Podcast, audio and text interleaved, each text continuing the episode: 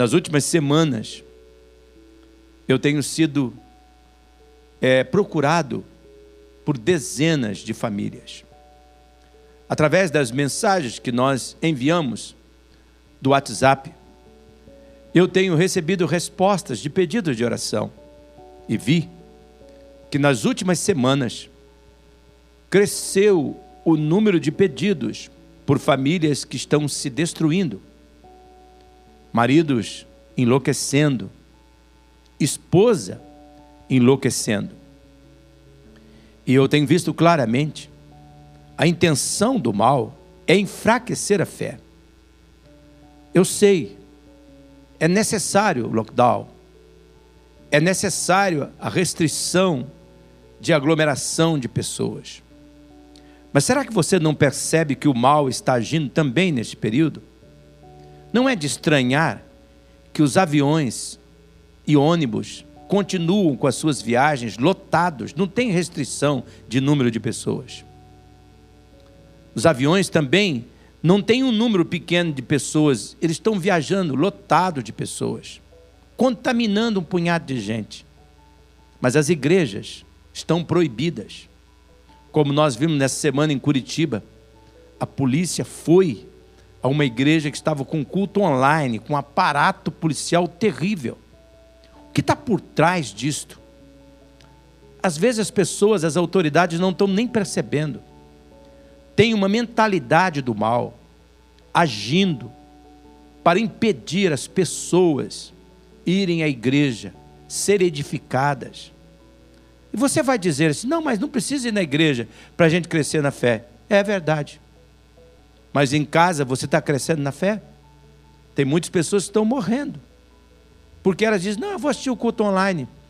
E elas ficam no culto online ao mesmo tempo no telefone, ao mesmo tempo na cozinha, cozinhando, conversando com os amigos. Por trás está a mentalidade do mal. Por isso eu me vejo necessário como pastor, pregar sobre vencer o ressentimento.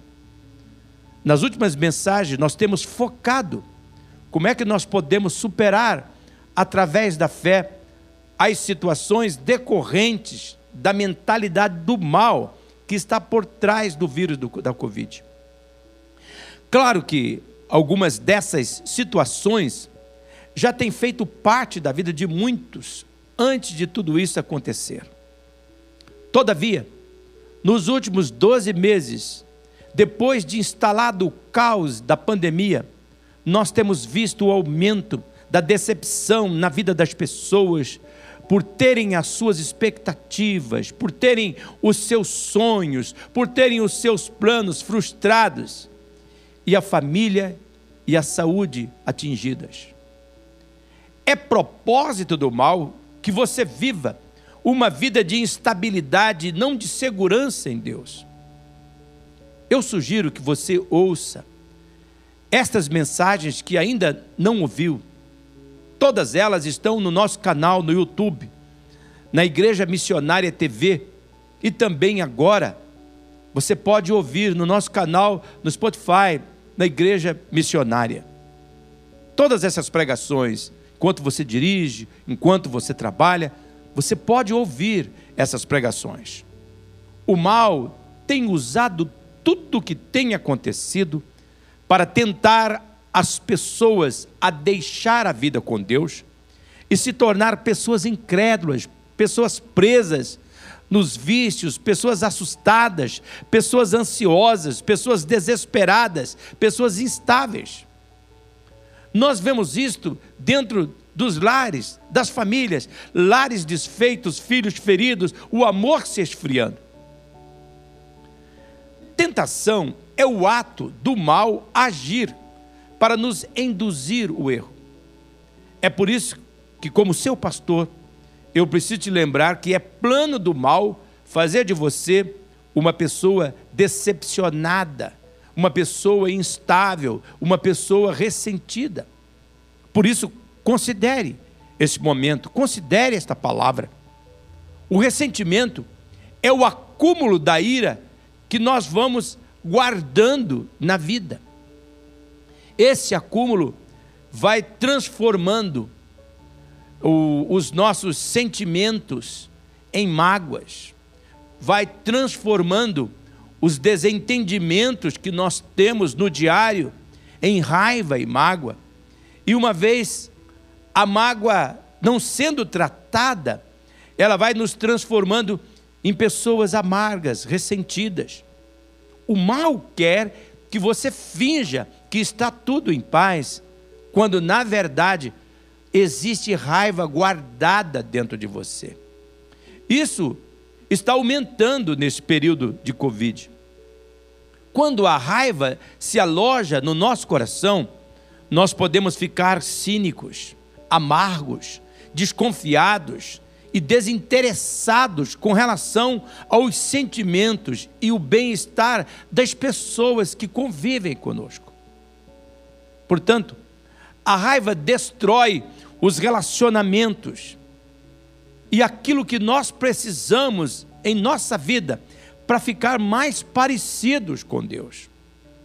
Nós não podemos de maneira nenhuma nos esquecer que os relacionamentos destruídos, eles nos fecham para o amor. Nós deixamos de amar as pessoas que vivem ao nosso lado. E o pior disto é que ao deixarmos de amar as pessoas à nossa volta, nós deixamos de amar a Deus. Como disse o apóstolo João, ele colocou que se alguém afirma que ama a Deus, mas odeia o seu irmão, diz o texto, ele é mentiroso, pois quem ama seu irmão, a quem vê, e não pode amar a Deus a quem não vê, isso é mentira, diz o texto. Como é que você vai amar, dizer que ama a Deus que não vê e não ama o irmão que está vendo, que está ao seu lado? Veja, como é que nós podemos evitar que a raiva se acumule dentro de nós e nos transforme em pessoas ressentidas, rancorosas com nós mesmos, azedas com as pessoas, amargas com Deus. Será que esquecer é o caminho para nós evitarmos o ressentimento? Você já ouviu a frase perdoe e esqueça? Você já ouviu esta frase por muitas vezes. Mas a pergunta é: será que o perdão implica em sofrer uma amnésia, um esquecimento da situação? Eu acredito que isso não seja possível. Você realmente não pode esquecer uma dor em sua vida. Na verdade, você não deve nem tentar esquecer. Porque quando você tenta esquecer, você realmente se concentra naquilo que deseja esquecer. E na verdade, Deus não quer que você esqueça. Ao invés disso, Deus quer que você confie nele e veja como ele pode tirar o bem da sua dor, da dor que você está sofrendo. Isso é mais importante do que esquecer. Quando você vê Deus tirar o bem de uma situação ruim, você pode agradecer a Ele por esse bom trabalho que Ele está realizando. Você não pode agradecer a Deus por coisas que você esquece, percebe? A Bíblia afirma em Romanos capítulo 8, versículo 28, que Deus trabalha em tudo que acontece a nós para o bem daquele que o amam, daqueles que foram chamados segundo o seu propósito. Então, perceba que a Bíblia não diz que todas as coisas são boas, porque nem todas as coisas são boas. Doença não é bom, relacionamento quebrado não é bom, a guerra não é boa, o abuso não é bom, a Covid não é bom. Existem muitas coisas na vida que são ruins. Nem tudo que acontece nesse mundo é a vontade de Deus. Mas Deus diz que tirará proveito das coisas ruins da vida se você confiar nele. Você pode ir até ele e dizer: Deus, eu te entrego minha vida mesmo quebrada, eu te entrego. E pode ter certeza de que Deus pegará a sua vida, mesmo em pedaços, e lhe dará paz no coração. Essa paz virá quando você perceber que pode perdoar, mesmo que não entenda a dor em sua vida, porque você sabe que Deus usará essa dor para o seu bem. Portanto, você não tem que esquecer a coisa errada que alguém fez com você, mas apenas tem que perdoar e então ver como Deus tirará o bem da dor que você está sofrendo. Por isso, para superar o ressentimento através da fé em Cristo, eu quero me concentrar na seguinte pergunta: Por que perdoar é o único remédio para curar o ressentimento? A Bíblia apresenta razões pelas quais você deve deixar seu passado e perdoar as pessoas que o machucam. E essas razões não têm nada a ver com o fato dessas pessoas que feriram você merecerem ou não. Nós não podemos esquecer que o perdão, ele não inocenta o culpado. Eu quero neste momento orar para que Deus dê revelação para você. Quero olhar para você diretamente e dizer: o perdão que você dá para a pessoa culpada não faz dela um inocente. O perdão não legitima o agressor. Mas sabe o que, que o perdão que você libera faz? O perdão liberta a vítima e sara o ofendido. Por isso, não esqueça, perdoa. Por que perdoar? É o único remédio para curar o ressentimento e a mágoa que tanto destrói as pessoas. Mas por quê? Por que, que o perdão ele é o remédio para tirar o tédio da ofensa que magoa e chateia o nosso coração. A primeira razão é que para perdoar e para receber a cura do, do, ressentimento, você precisa se, se relacionar com Deus com o exemplo que Ele deu. Você tem que considerar o exemplo divino dado através da palavra, como nós percebemos. Deus precisa ser o exemplo de tudo que fizemos nesse mundo. Deus, ele é o modelo que devemos seguir nos procedimentos desse lado da vida. A Bíblia diz que Jesus se tornou modelo em tudo neste mundo para que seguíssemos o exemplo dele. Nós podemos dizer assim que Jesus é a face visível de Deus nessa terra. Por isso, nós temos que perdoar aquele que nos machucam, porque Deus os perdoou em Jesus. Veja o texto de Colossenses, capítulo 3, no versículo 13, que diz assim: Lembre-se, o Senhor te perdoou, então você deve perdoar os outros. Veja, o texto está bem claro aqui. Lembre-se, o Senhor te perdoou, então você deve perdoar os outros. O perdão é o único meio de nós curarmos os estragos que a mágoa, que o ressentimento, que o acúmulo da raiva vai fazendo na nossa vida. Essa presença devastadora da mágoa e a destruição que o ressentimento causa só pode ser encarado se nós seguirmos o exemplo de Jesus. E ao tratarmos sobre o perdão, nós vimos claramente que quem está capacitado a perdoar são aqueles que primeiro aceitaram o perdão divino. Veja que o texto que nós lemos, na ordem que ele obedece, ele diz assim: se você aceitou o perdão divino, estará capacitado a perdoar os outros, se você escolher perdoar. Se você quer ser uma pessoa que perdoa, primeiramente precisa aceitar o perdão divino. Então aqui, eu pergunto a você, eu quero perguntar isso amorosamente, é um momento de Deus. Tem alguém que você não perdoou? É uma evidência clara que você ainda não está acreditando no perdão divino. É uma evidência clara que ainda você não tomou posse do perdão divino. Porque se você tivesse tomado posse do perdão divino, você entenderia que você feriu mais a Deus do que merecia no perdão que Ele deu.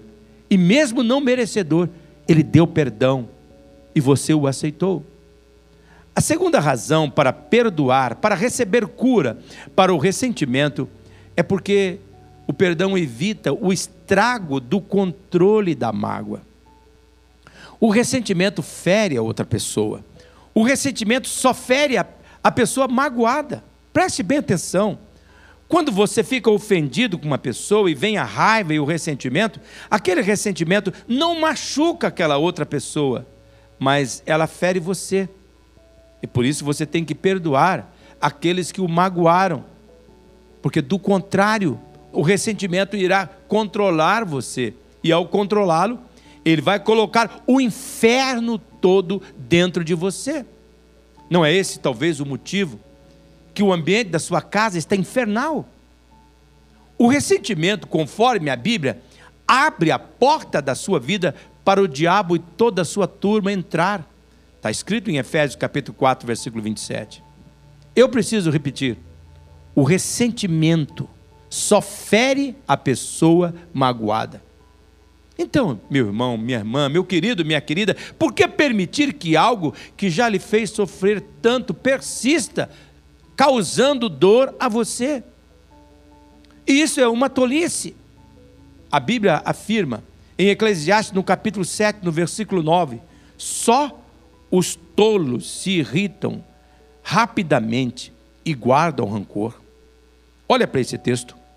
Só os tolos se irritam e guardam rancor. Que palavra! O ressentimento deixa você infeliz. Isso o mantém preso ao passado, e quando você está preso ao passado, você é controlado pelo passado. E cada vez que você se ressente de alguma coisa, você deixa essa coisa controlar você. Talvez hoje, alguns de nós estamos permitindo que pessoas que o machucaram, talvez há cinco anos, dez ou até vinte anos atrás, ainda os machuque por causa do ressentimento. Não deixe que isso continue acontecendo em sua vida. Seu passado é passado. Você tem que deixar para lá. Não permita que o ressentimento instale em você o ambiente do inferno. Perdoe, limite o poder do ressentimento. E quando você limitar o o poder do ressentimento. Você vai limitar a ação do mal na sua casa e o amor vai fluir. Eu já afirmei isso, mas eu preciso que você registre. O ressentimento fere você mais do que qualquer outra pessoa. Que, os, que o poder de Deus aplique essa verdade no seu coração. O ressentimento é autodestrutivo e também contraproducente. Se alguém já teve um motivo para ficar ressentido, foi Jó. Ele era um homem piedoso, que tinha tudo o que queria. Ele tinha riqueza, ele tinha fama, mas um dia ele perdeu tudo. Nações inimigas mataram seu gado. Diz a Bíblia que todos os seus filhos morreram em uma tempestade terrível. E se não bastasse, Jó pegou uma doença terrível. Nós podíamos dizer que literalmente ele perdeu tudo que tinha, exceto sua esposa. Mas então, em seu momento mais sombrio, a esposa disse a ele: Por que, que você não amaldiçoa o seu Deus e morre? Como nós vemos no capítulo 2 de Jó. Não bastasse isso, um grupo de amigos dele apareceu para acusar Jó, dizendo que o sofrimento que Jó estava enfrentando ele era culpado devido aos seus supostos pecados. Jó tinha todos os motivos humanos para ficar magoado, para guardar raiva e ficar ressentido. Mas em meio a muitos conselhos ruins, um dos amigos compartilhou uma palavra de sabedoria. Esse amigo de Jó insistiu com ele para ele não ficar ressentido, que ressentimento era uma má ideia esse amigo disse a ele, a Jó, como nós vemos no capítulo 5, no versículo 2: preocupar-se até a morte com ressentimento seria uma coisa tola e sem sentido.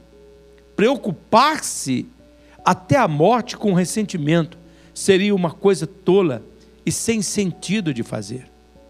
O amigo de Jó era um homem sábio. Ele sabia que, mesmo em meio a tanta dor de cabeça, o ressentimento não ajudaria nada. Na verdade, o ressentimento só pioraria as coisas. Por favor, considere o que Deus está nos falando. Considere esse momento divino na sua vida. Deus me colocou aqui para ser boca de profeta na sua vida. O ressentimento só vai estragar mais a sua vida. Deus está dizendo: esse é o momento para você vencer essa tragédia e todas essas situações difíceis que você está vencendo. Você vai precisar do perdão, você vai precisar dizer não ao ressentimento. Quando você cede ao ressentimento e acaba agindo de forma equivocada, dominada pelo ódio, você está contribuindo com a autodestruição. Você se machuca muito mais do que aquele, aqueles contra quem você está guardando rancor. Então, por que segurar o ressentimento por mais um minuto? Deixe de lado o ressentimento hoje. Escolha perdoar e desfrutar da liberdade que o perdão divino traz ao seu coração. Eu creio que esse é o momento curador de Deus para a vida de muitas pessoas que estão nos vendo e ouvindo agora. A terceira razão para perdoar, para receber cura para o ressentimento, é devido o porquê você tem necessidade e no futuro ainda terá muito mais necessidade de perdão haverá necessidade de mais perdão no futuro da sua vida. Você tem que perdoar aqueles que o magoaram, porque você vai precisar de mais perdão daqui um pouco mais. Por favor, leve isto a sério. E como é que o perdão age? O perdão, ele é uma, uma mão dupla, uma rua de mão dupla. Você não pode receber o que você não deseja dar. Escute bem isso neste momento. Você não pode receber aquilo que você não deseja dar. Eu peço que você considere isso com temor diante de Deus. Jesus disse em Mateus capítulo 6, no versículo 14 e 15: Pois se você perdoar outras pessoas quando elas pecarem contra você, seu Pai celestial também irá perdoá-lo. Mas se você não perdoar os pecados dos outros, seu Pai não os perdoará. Está em Mateus capítulo 6. Veja só, o perdão está claro, é uma rua de mão dupla. Você não pode receber o que você não deseja dar. O perdão que você precisa no futuro está condicionado ao perdão que você concede hoje. Uma vez disseram, alguém disse a John Wesley, o teólogo britânico do século XVIII, disse assim: Eu nunca poderei perdoar uma pessoa que me machucou tanto. João Wesley respondeu: Então eu espero que você nunca peque. Você não pode receber o que não deseja dar. Você compreende a mensagem? Compreende esse momento do nosso culto? Deus está falando. Algo que nós não podemos negar é que, infelizmente, nós machucaremos nesta vida. E muitas dessas mágoas serão intencionais elas serão os resultados diretos do que as pessoas dizem ou do que as pessoas fazem a nós. Na verdade, sempre que lemos a palavra perdão, é provável que imediatamente nós nos lembremos de certas dores, de certas mágoas, de problemas do passado. As memórias ainda parecem frescas, porque nós fomos feridos profundamente. Nós não podemos negar isto. Quando você está profundamente ferido, Muitas vezes é difícil considerar perdoar os ofensores. Mas a Bíblia dá a você um motivo muito importante pelo qual você precisa perdoar. O motivo é este: você perdoa os outros porque Deus o perdoou. Você perdoa os outros porque Deus o perdoou. O perdão que você libera não é por causa da pessoa, mas por causa de Deus. Quando você pensa na forma que Deus o perdoou, você, devido ao amor dele por você, então essa lembrança lhe ajudará a perdoar aquelas pessoas que lhe causaram tanta dor. A Bíblia diz em Efésios, no capítulo 4, no versículo 32, sejam honestos, compassivos uns para com os outros, perdoando-se mutuamente, assim como Deus perdoou vocês. Veja, como Deus perdoou vocês, diz o texto. Sejam bondosos, como nós vemos. Pensar no quanto Deus nos perdoou nos ajuda a perdoar aqueles que mais nos feriram. O oposto também é verdade. Se você não acredita e não aceita com fé que foi perdoado por Deus, provavelmente terá dificuldade em perdoar outras pessoas. Se for esse o caso, considere se você realmente acredita que Deus o perdoou. Fale com Deus sobre qualquer dúvida. A verdade é que Deus limpou completamente sua vida do pecado por causa do que Jesus fez na cruz do Calvário. Todas as coisas pelas quais você merece ser punido foram eliminadas porque Deus o perdoou. E ao aceitar essa verdade, você descobrirá que é cada vez mais difícil guardar rancor daquela outra pessoa. A mensagem divina é esta: não importa o que alguém faça com você, você nunca terá que perdoar outra pessoa mais do que Deus já o perdoou. Eu oro para que você perceba esta verdade gloriosa que o pastor Rick Warren escreveu. Avalie este momento. Você nunca vai ganhar do perdão divino. Por isso, perdoe. Não deixe que o ressentimento domine a sua vida. Para superar o ressentimento através da fé em Cristo, eu quero finalizar a minha meditação respondendo esta pergunta: Como você perdoa? Eu já lhe mostrei motivos de sobra para você perdoar. Mas como é que a gente perdoa? Eu conheci uma história verídica no ano de 1977, quando eu estava no seminário, me preparando para ser pastor desta igreja. Era um jovenzinho de 19 anos. A história registra que, em janeiro de 1956, cinco missionários americanos foram para a floresta tropical da Amazônia Oriental, no Equador. Eles estavam fazendo uma segunda visita à tribo Aurani, que os antropólogos diziam que a sociedade mais cruel e violentada da face da terra, violenta da face da terra e que violentava pessoas era essa tribo indígena do Equador. Eles tinham uma cultura de matar. E os estudos mostram que 60% da tribo morreram por homicídio.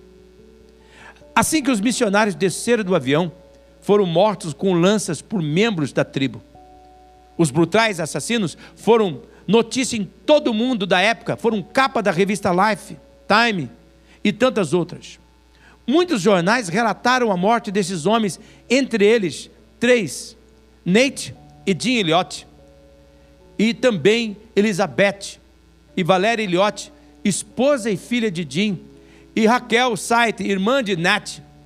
E um pouco mais de tempo, esta senhora, chamada Raquel e Nate, as irmãs, mudaram para aquela aldeia, daquela tribo indígena, o Aorani.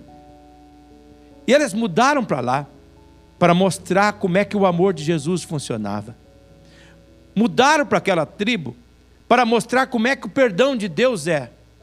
E eles foram ali ministrar aquelas pessoas que mataram as suas famílias. Por isso, passou-se tempo, aquela tribo todo começou a ser influenciada pelo amor de Deus. E o líder daquela tribo e outros homens que participaram dos assassinatos dos missionários tornaram-se cristãos, se converteram a Cristo. Isso virou filme de televisão, Hollywood e tantas outras coisas. Essa história mostra o tipo de perdão que eu e você precisamos dar às pessoas. É verdade, não faz sentido para as pessoas de um modo geral, e talvez nem faça sentido para você e para mim, até que nós percebamos que esse tipo de perdão só é possível quando alguém foi perdoado por Deus. Por isso eu lhe pergunto: você já experimentou o perdão de Deus? A história que eu acabei de relatar desses missionários que foram mortos por essa tribo indígena, mas que as suas esposas foram lá para ministrar o perdão, elas nos faz lembrar de quatro ações que são necessárias para liberar o perdão. Em primeiro lugar, uma pessoa que foi perdoada por Deus tem que renunciar o direito da vingança. E isso é necessário para vencer o ressentimento. O primeiro sinal de uma pessoa que foi perdoada por Deus é deixar a vingança nas mãos de Deus. Eu oro para que você perceba isso.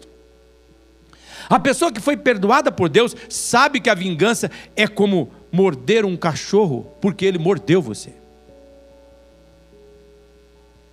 Quando se procura ficar quite, acaba-se sempre metendo os pés pelas mãos. A gente desce ao nível do cachorro. A repetição da frase que eu estou fazendo é para dar ênfase a você, que quando você vinga, você desce ao nível do ofensor. A pessoa que foi perdoada por Deus sabe que uma pessoa pode perder a noção de tudo quando está com um sentimento de vingança, e isso não vale a pena. A pessoa que foi perdoada por Deus sabe que a vingança é a consequência natural de uma vida sem perdão. A pessoa que foi perdoada por Deus sabe que a vingança ela é frustrante, ela enganosamente parece doce, mas na realidade ela é amarga. A pessoa que foi perdoada por Deus sabe que na vingança que não existe vingança mais doce do que o perdão dado por Deus. E por isso então, uma vez que ela experimentou o perdão dado por Deus, ela quer dar aquilo que recebeu. A pessoa que foi perdoada por Deus sabe que é sempre mais caro punir um mal do que suportá-lo. A pessoa que foi perdoada por Deus sabe que não se pode ganhar quando se está sempre procurando ficar quites. A pessoa que foi perdoada por Deus sabe que o fogo que você ateia em seu inimigo queima mais a você mesmo do que ele. A pessoa que foi perdoada por Deus sabe do conteúdo de Romanos capítulo 12, versículo 19. Nunca procurem vingar-se, mas deixe com Deus a ira, pois está escrito: minha é a vingança, eu retribuirei, diz o Senhor. Porque a pessoa que foi perdoada por Deus deixa a injustiça sofrida na mão de Deus. Será que você percebe? A pessoa que foi perdoada, ela confia que o seu Deus vai cuidar disto e que Deus sempre faz um bom trabalho muito melhor do que aquela pessoa poderia fazer.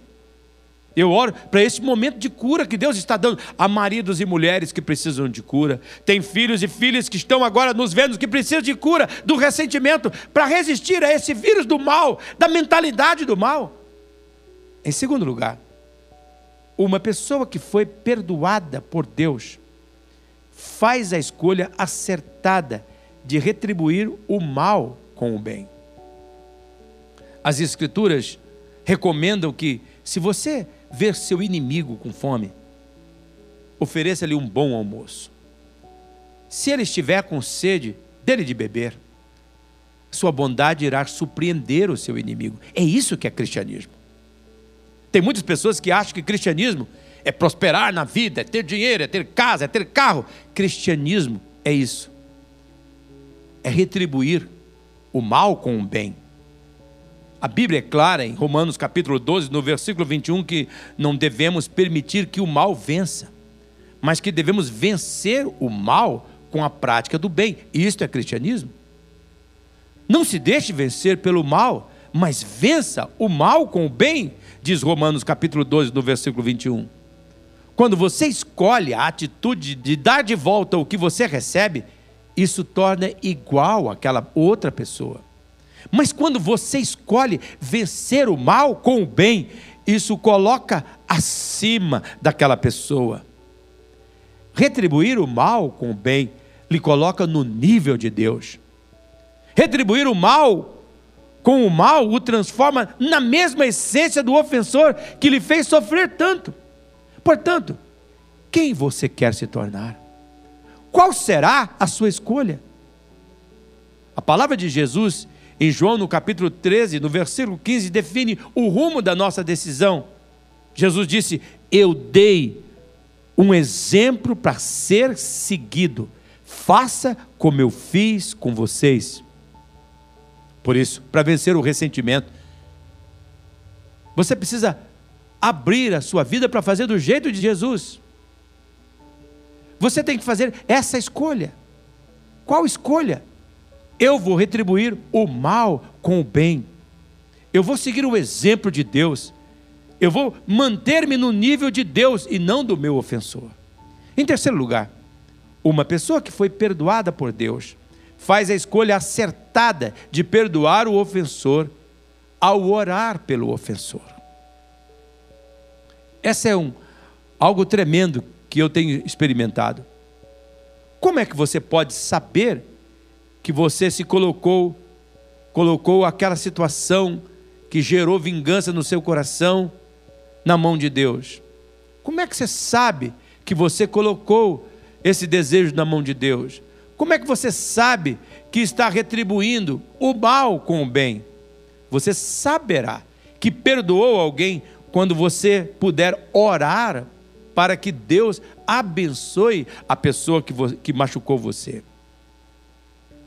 Eu oro para que você perceba. Mas o pastor, então, eu não quero que Deus abençoe, eu quero que Deus pese a mão. Comece a orar assim, ó oh Deus, por mim, eu destruí aquela pessoa. Pela minha vontade, eu acabaria, arrebentaria com aquela pessoa. Senhor, mas isso está errado no meu coração. Está me colocando no nível do meu ofensor. Senhor, eu escolho neste momento agir no teu nível. Coloque essa posição no meu coração ao ponto que eu possa orar para que essa pessoa seja abençoada. A oração por nossos adversários é o sinal claro que nós estamos caminhando no caminho da cura do ressentimento e trilhando nos caminhos do perdão. A Bíblia diz em Lucas, no capítulo 6, no versículo 27 e 28, assim: Fazei o bem aos que vos odeiam, abençoai os que vos maldizem, orai pelos que vos maltratam. Veja, Muitos de nós achamos que o sinal de que nós perdoamos a pessoa que nos ofendeu é o esquecimento. O esquecimento daquela pessoa, o esquecimento daquela ofensa, mas não é. O sinal de que nós estamos sendo curados do ressentimento é a oração. O sinal é a insistência nossa de corrermos para a oração e pedir que Deus abençoe aquela pessoa, ou, como eu disse agora mesmo, pelo menos pedir ao Senhor: Senhor, muda isso do meu coração que eu passe a desejar a tua bênção naquela vida. Quando você começa a orar pelo bem do ofensor, um milagre acontece. E aqui eu dou meu testemunho. O que é que acontece? Deus derrama do amor dele dentro do nosso coração. E sabe o que, que o amor de Deus derramado dentro do nosso coração faz? A sua maneira de ver o ofensor muda. Você passa a olhá-lo com os olhos da misericórdia divina. Isso muda tudo, pois a misericórdia divina, ela nos capacita a dar ao ofensor aquilo que ele precisa e não aquilo que ele merece. Será que você compreende? Foi isso que Deus fez comigo e com você. Ele deu aquilo que eu precisava e não aquilo que eu merecia. Eu precisava de perdão, ele deu. Eu não merecia amor, mas ele deu. Você compreende o que Deus está falando? Eu tenho inúmeros testemunhos como isso tem funcionado em minha vida. Por fim, uma pessoa que foi perdoada por Deus faz a escolha acertada de perdoar o ofensor, ao reconhecer que o perdão é um ato contínuo. Eu preciso destacar no final desta mensagem que talvez você tenha que repetir ações que eu estou sugerindo a você várias vezes, até mesmo no mesmo dia. Mas repita, essas etapas enquanto for necessário. Deixa eu dizer a você, uma vez Pedro perguntou a Jesus, está registrado em Mateus no capítulo 18, no versículo 21, quantas vezes que ele deveria perdoar alguém que lhe fez algo de errado, que tinha magoado. E Pedro chegou a perguntar: sete vezes durante o dia está bom? E Jesus respondeu: não apenas sete vezes, mas setenta vezes sete. O que, é que Jesus queria dizer com isto? Ele queria dizer que, na maioria das vezes, o perdão deve ser um ato contínuo. Nós teremos que repetir nossas ações até que de fato perdoamos. Porque você foi perdoado por Deus. Deus espera que você perdoe outras pessoas. Ele ajudará a superar sua dor e lhe dará a graça de perdoar aqueles que o machucaram. Eu estou terminando esta pregação. Talvez você agora está lembrando de pessoas, talvez seja o seu pai, talvez seja a sua mãe, talvez seja um filho, uma filha. Pessoas sabem como machucar. As pessoas que nós amamos, muitas vezes o diabo sabe entrar nessas pessoas e fazer nos ferir. Mas hoje Deus está querendo dizer a você: limite o poder dessa mentalidade maligna que está arrebentando com a sua vida, com a sua casa. De que maneira? Pondo um ponto final no ressentimento. Por isso Deus está destacando: supere o ressentimento através da fé em Cristo. Não permita o mal trazer dentro do seu coração e da sua casa a parentalha toda do inferno para dentro da sua vida. Não abra a porta para o diabo dentro da sua casa. Põe um fim no ressentimento, feche a porta da sua vida para o mal. Não deixe que a mentalidade maligna que está por trás da Covid tenha espaço na sua vida. Deus claramente está nos colocando hoje ao ponto de nós fazermos uma entrega a Ele. Por isso, eu quero orar com você. Abra o assunto com Deus e diga: Pai, perdoa os meus erros. Se você aceitar o perdão de Deus, o perdão de Deus vai capacitar você a não esquecer, mas ao lembrar, o poder da dor não está mais ali, porque o perdão que você recebeu de Deus, você concedeu, e ao conceder, Ele curou você. Missionária Central de Maringá